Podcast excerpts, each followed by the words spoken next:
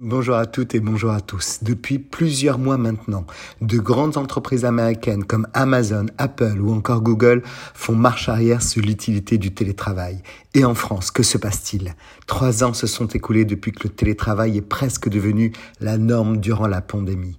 Mais aujourd'hui, cette pratique est remise en cause et de moins en moins acceptée par les entreprises, surtout américaines. De nombreuses sociétés veulent voir leurs employés revenir au bureau, même si ces derniers ne le souhaitent pas. Même Elon Musk, avant-gardiste sur de nombreux sujets, l'a dit. Aller au bureau n'est pas facultatif. Certains autres patrons américains sont allés encore plus loin, déclarant que le travail à distance était la pire erreur depuis très longtemps. Il est vrai qu'aux États-Unis, la déferlante du télétravail a été si importante que de nombreuses entreprises ont tout simplement supprimé les bureaux. Le contexte est différent en France. En effet, si le télétravail à 100% existe bien et bien ancré dans la mentalité américaine, en France, ce n'est pas vraiment le cas. Avant la crise du Covid, les managers étaient loin d'être adeptes de cette forme de travail.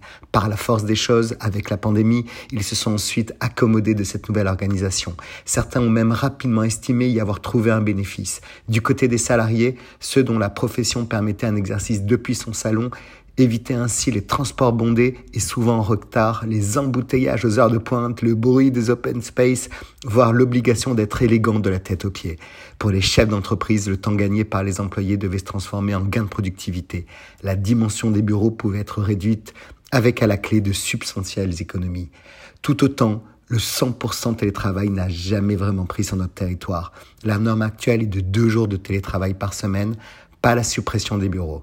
De plus, une très sérieuse étude de l'OCDE affirme que deux jours de télétravail augmentent la productivité des employés. Alors pourquoi s'en priver? En France donc, il n'y aura probablement pas de retour au monde d'avant Covid. Cela est rentré aussi dans les mœurs pour les employés et les avantages quand on cherche du télétravail.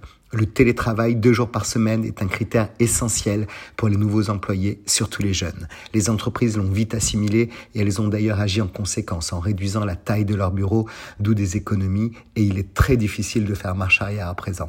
Le télétravail deux jours par semaine devrait perdurer même si certaines entreprises envisagent de rendre le bureau très attrayant en offrant des avantages à ceux qui souhaitent revenir à la vie d'avant, comme pour les startups. Très belle semaine à tous.